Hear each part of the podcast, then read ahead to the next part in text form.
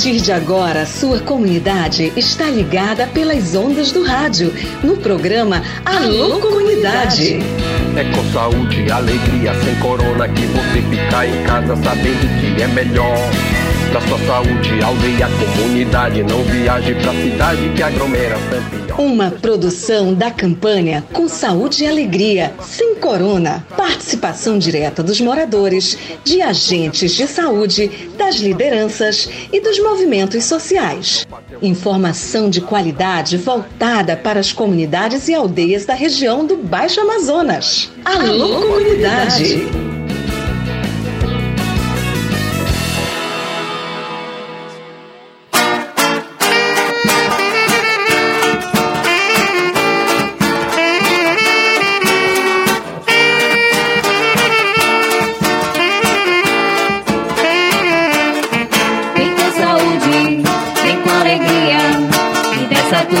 você vai gostar. Entre na roda, balance os ossos. Solte seu corpo e venha. Pois é, exatamente assim que a gente começa o nosso Alô Comunidade de hoje, com essa musiquinha bacana, com essa musiquinha animada. Alô, criançada, boa tarde para todos e todas. Obrigado, viu? Estamos no ar, programa Alô Comunidade, o programa do projeto Saúde e Alegria. Para você, aquele abraço, obrigado, né? Sexta-feira, dia 9 de fevereiro de 2024. Você com uma coronga tem uma turma que é de rachar. Essa turminha de saúde e alegria. Essa turminha você vai gostar. Seu amigo Raik Pereira vai trazer o negócio, cara, muito legal. É o seguinte, eu vou, eu vou voltar a falar sobre aquele assunto da obra portuária ali no Maracanã, que o Ministério Público pediu a paralisação imediata. Se lembra, nós falamos ontem. Ministério Público Federal entrou na Justiça com uma ação para que seja determinada a paralisação imediata dessa obra por conta dos impactos que ela vai trazer, se é que ainda não está trazendo, para os pescadores aqui do perímetro urbano de Santarém.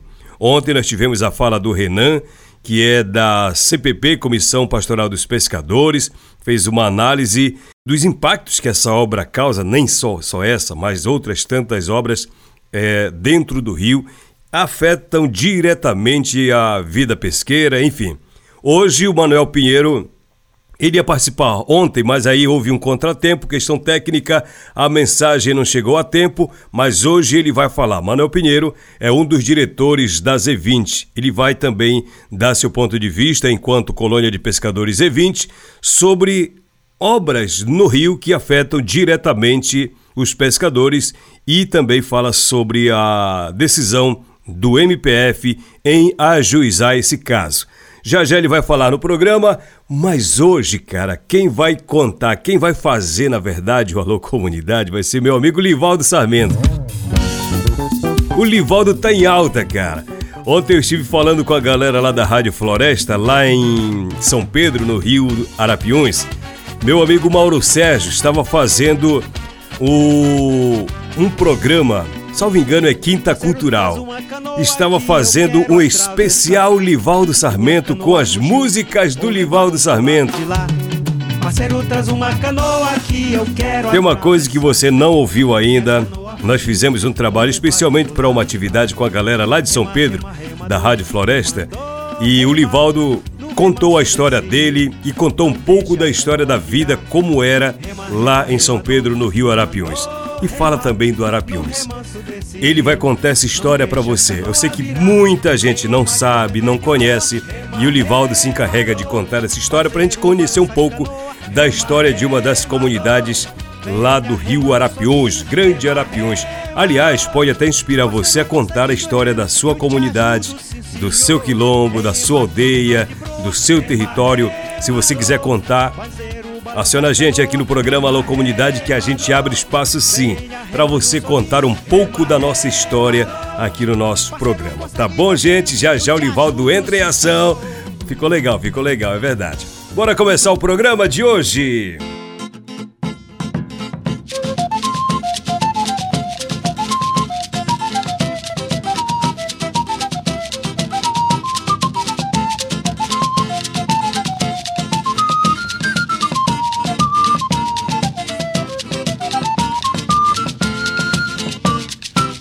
Ontem nós demos a notícia aqui no programa Alô Comunidade sobre uma decisão do Ministério Público Federal. Qual foi a decisão? Mover uma ação na Justiça para que a Justiça determine a paralisação imediata de uma obra portuária ali no bairro do Maracanã. Essa obra consiste numa rampa. É um porto, né, para embarque e desembarque de mercadoria. Para resumir, a história é essa. Então vai ter um impacto diretamente. E por conta dessa questão, o Ministério Público Federal acionou a Justiça. Por que acionou? Porque não foi feita nenhuma espécie de consulta, nem livre, nem prévia, nem informada. O Ministério Público quer que seja determinada a paralisação da obra e de forma imediata e que só retorne a obra quando for feito todo o procedimento legal que é feita a consulta aos pescadores e o que não foi feito pela Secretaria de Meio Ambiente. Já só relembrando de ontem, a Secretaria de Meio Ambiente disse para o Ministério Público que não fez a consulta porque entende que a obra é local e o impacto é local. Só que não há o entendimento nesse sentido, o impacto ele é muito maior ou ele é mais abrangente do que se possa imaginar. Manuel Pinheiro, diretor da Z20, bem-vindo ao programa Alô Comunidade. Não deu de você falar ontem, mas hoje você fala aqui no programa. Obrigado por aceitar conversar com a gente. Qual é a posição, o que é que você pensa em relação, primeiro, a, a iniciativa do MPF e o impacto que essa obra causa na vida dos pescadores artesanais aqui de Santarém. Boa tarde para você. Olá, Raik, boa tarde, Raik, boa tarde os ouvintes é, do Alô Comunidade. Desde já agradecer por esse espaço nesse programa. Esse programa que, na verdade, Raik, é tão ouvido em todo o Baixo Amazonas, oeste do Pará, né, e desde já agradecer ao PSA pela sua oportunidade. É, bem, em nome da Colônia de Pescadores E20, em nome de todos os nossos diretores, nossos pescadores, poder estar tá, tá fazendo essa fala com relação ao empreendimento, né, esse empreendimento Porto, né, que fica em mediação aí do Maracanã, Joá, que na verdade, Raik, desde o início vem prejudicando nossos pescadores, né? É, de modo especial dessa grande área do Maracanã, que nós temos bastante pescadores que necessitam dessa beirada de rio aí para sobreviver, para tirar o pão de cada dia, né, por meio do pescado. E com esses empreendimentos, acabou-se que o grande impacto, na verdade, é a vida do pescador, né, a vida econômica do pescador. Né? Então, dizer que a colônia de pescadores E20 não foi oficializada, não foi comunicada sobre o empreendimento, né? É, para a gente, assim, tá, tá, tá conversando, tá consultando nossos pescadores. No nosso entendimento, assim como no entendimento, com certeza, também dos senhores, a, todo empreendimento de grande porte ele tem que passar por uma consulta pública. Tá? Então, esse empreendimento estão sendo construídos não está passando pelas consultas públicas, né? De modo especial esse empreendimento aí do, da grande área aí do, do, do, Maracanã, de modo especial nessas mediação da rua Epujuá, é, é, a gente não foi comunicado, né? Nós já consultamos, na verdade, todos os nossos pescadores aí dessa grande área, nossos coordenadores de pesca dessa grande área, mas também eles não têm conhecimento disso, tá certo? Então o impacto foi tamanho, é como já disse, na vida dos nossos pescadores, na vida econômica dos nossos pescadores que necessitam desse beiradão aí, né, dessa área para para fazer a pesca, é, para tirar, na verdade, o pão de cada dia, como já disse, para a sobrevivência, tá certo?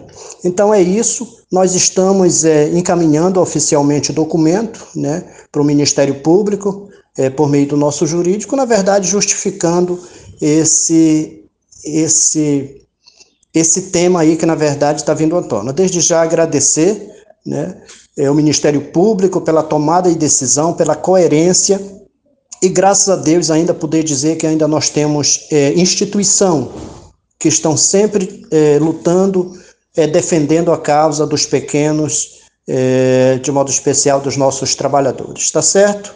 Era o que tinha então daqui da Colônia de Pescadores E20. Estamos aí à disposição e muito obrigado. Que o Papai do Céu nos abençoe.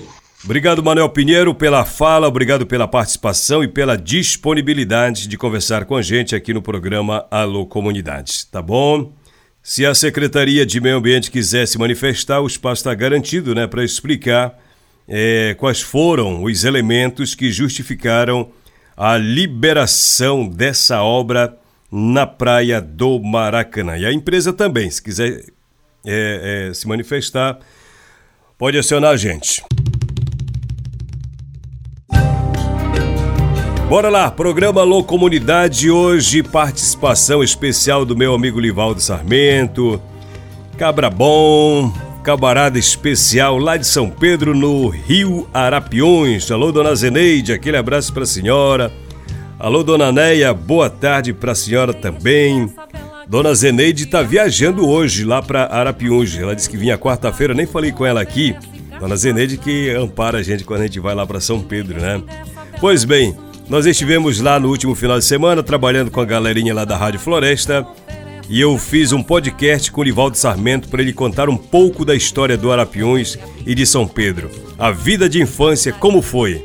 Ele conta a partir de agora e é isso que você fica sabendo no Alô Comunidade. Fala, Livaldo Sarmento, bora contar a história. Clareando as ideias, para você tirar dúvidas e ficar melhor informado.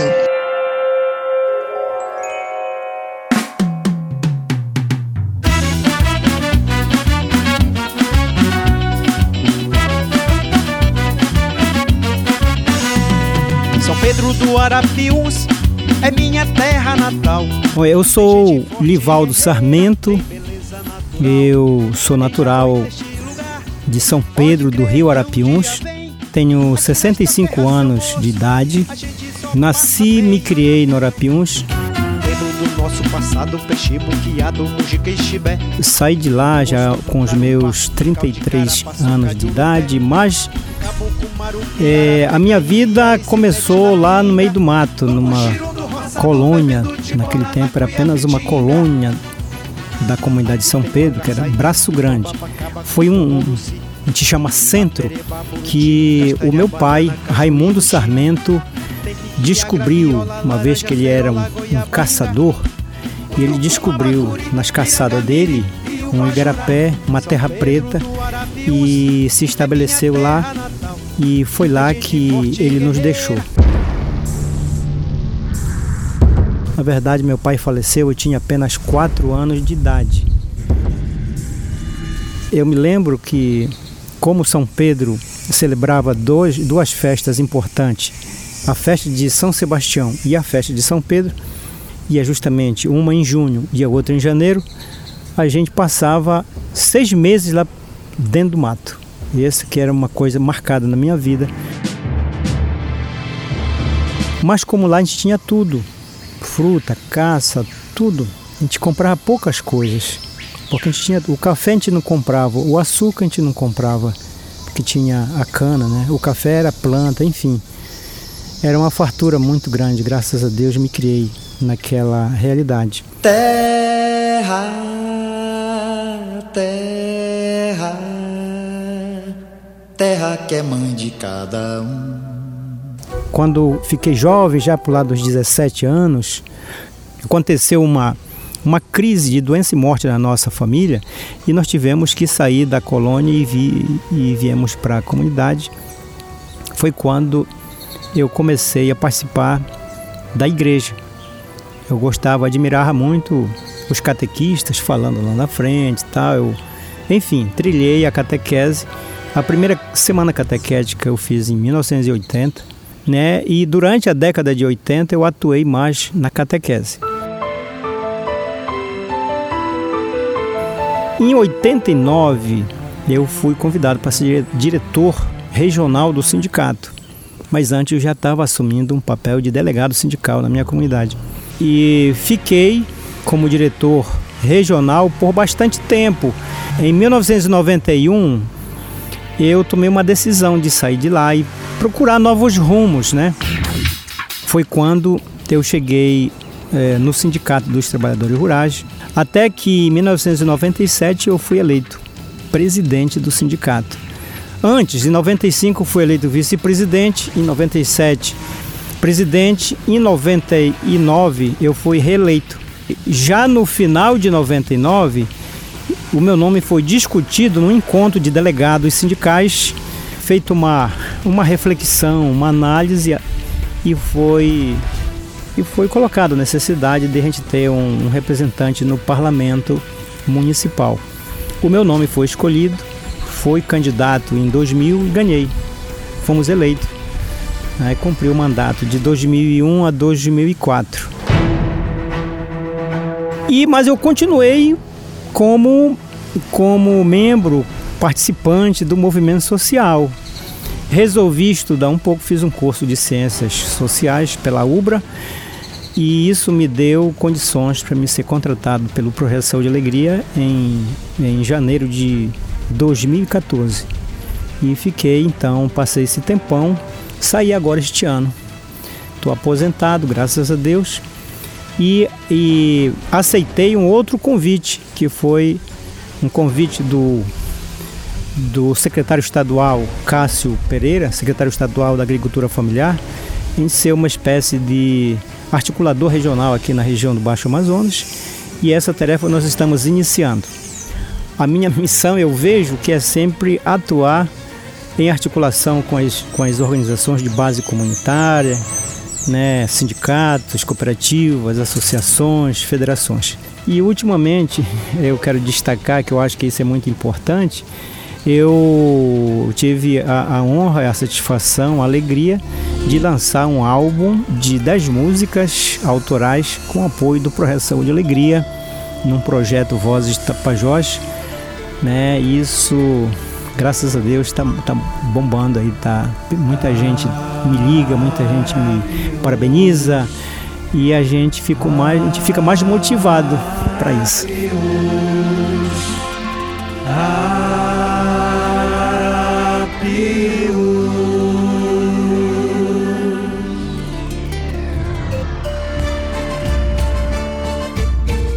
por volta de 1960, acho que foi 1968, a mamãe nos matriculou lá na escola São Pedro. E aí ela fazia um grande sacrifício, porque ela tinha que deixar nós na vila.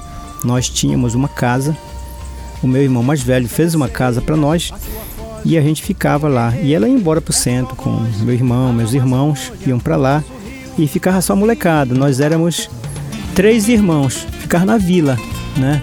Imagina a vida, a vida de, de um menino sozinho, assim. Mas o que, ela, o que, que eles faziam? Eles, meu irmão caçava, né? Matava muita caça. Minha mãe fazia a farinha e a gente comia a caça com a farinha, a gente pescava, a gente e a gente se virava por lá. Lembro com muita alegria a vida de infância, tanta pureza nos olhos daquela criança Medo e coragem misturam com a minha fé. Sombra da mata na beira do Igarapé. Eu me lembro que uma das pescarias, quando a gente era moleque, tempo de caju, tempo do verão que dá muito caju, né? A gente pegava, enfiava muito caju naquela, numas, nos espetinhos e corria para o rio para tomar banho, né? Naquela época, a gente, lá quando o rio estava baixo, a gente tinha uns buracos lá na, na lama, a gente pegava uns cará e a gente comia os cará. A gente pegava parceria com outros colegas que sabia pescar, principalmente de, de flecha, que tinha muito peixe e era muito mais fácil pegar peixe com flecha. E a gente pescar e pronto, era uma vida divertida, porque para nós, para criança, tendo comida é, é, é, tudo, né? E aquela nossa vida, então, de vez em quando a gente ia lá para o centro, buscar sair, né? caçar também, que eu também gostava muito de caçar. Eu aprendi a caçar com meu irmão. E tinha um vizinho lá que era o Raimundo, Raimundo Serra, caçador afamado assim. O meu irmão, e a gente aprende as coisas assim vendo, né? E, e a gente ele me levava no mato para caçar, caminhando de dia mesmo ou à noite na caçada de espera. E, e aí eu, quando cheguei aos meus 18 anos, e aí eu já caçava por conta própria, né? É, é, a gente plantava, eu fiz um plantio de feijão dessa, dessa produção, eu comprei uma espingarda e, e era essa nossa arma de caçada, né? E a gente matava muita caça lá, caçava tatu, paca, catitu. Eu gostava muito de caçar, tanto de dia quanto de noite.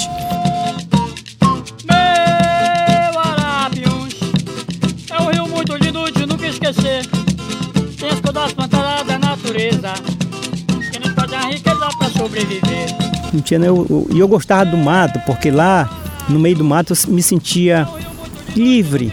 Eu achava muito bonito, e para mim até hoje ainda é muito bonito, a floresta aonde eu me criei. As árvores são enormes, a floresta, a- as madeiras enormes, né? né? Todo tipo de madeira, piquiazeiro, enfim. Angelizeiro, que é uma, uma árvore muito grossa, né? E eu ficava admirado. E eu, quando era assim umas 10 horas da manhã, que eu estava no meio da mata, o vento balançando as árvores, o sol eh, penetrando assim as, a, a floresta, e eu achava muito, muito. É, para mim é muito bonito, muito significante isso aí, a natureza pra gente. A mudança da realidade do tempo da minha infância para a infância atual é muito brusca, porque naquela época realmente não tinha internet, a nossa comunicação era apenas por carta, por bilhete, né? E passava semanas para a gente receber ou, ou para chegar no endereço onde mandava, enfim.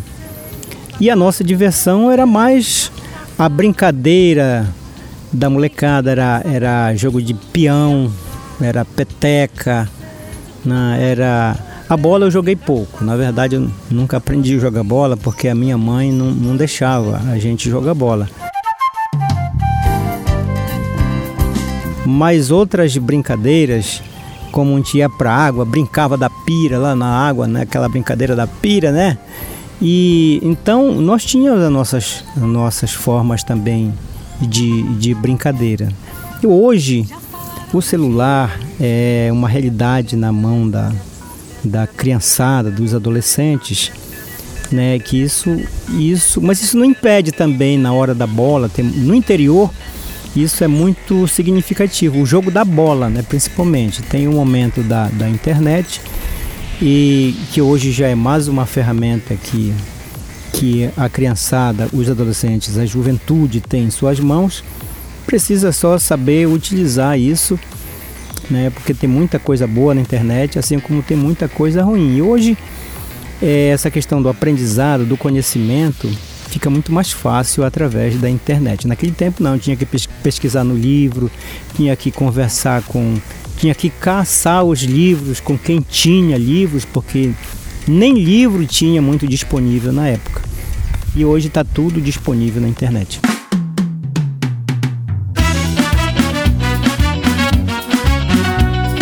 Eu me lembro que para a gente vir na cidade, era barcos que passavam de mês em mês. É, tinha um barco que, que era, um, era um comerciante, era um marreteiro que ia para lá vender as coisas e se aproveitava então para vir com ele. Mas era muito, demorava muito para vir, para ir para lá.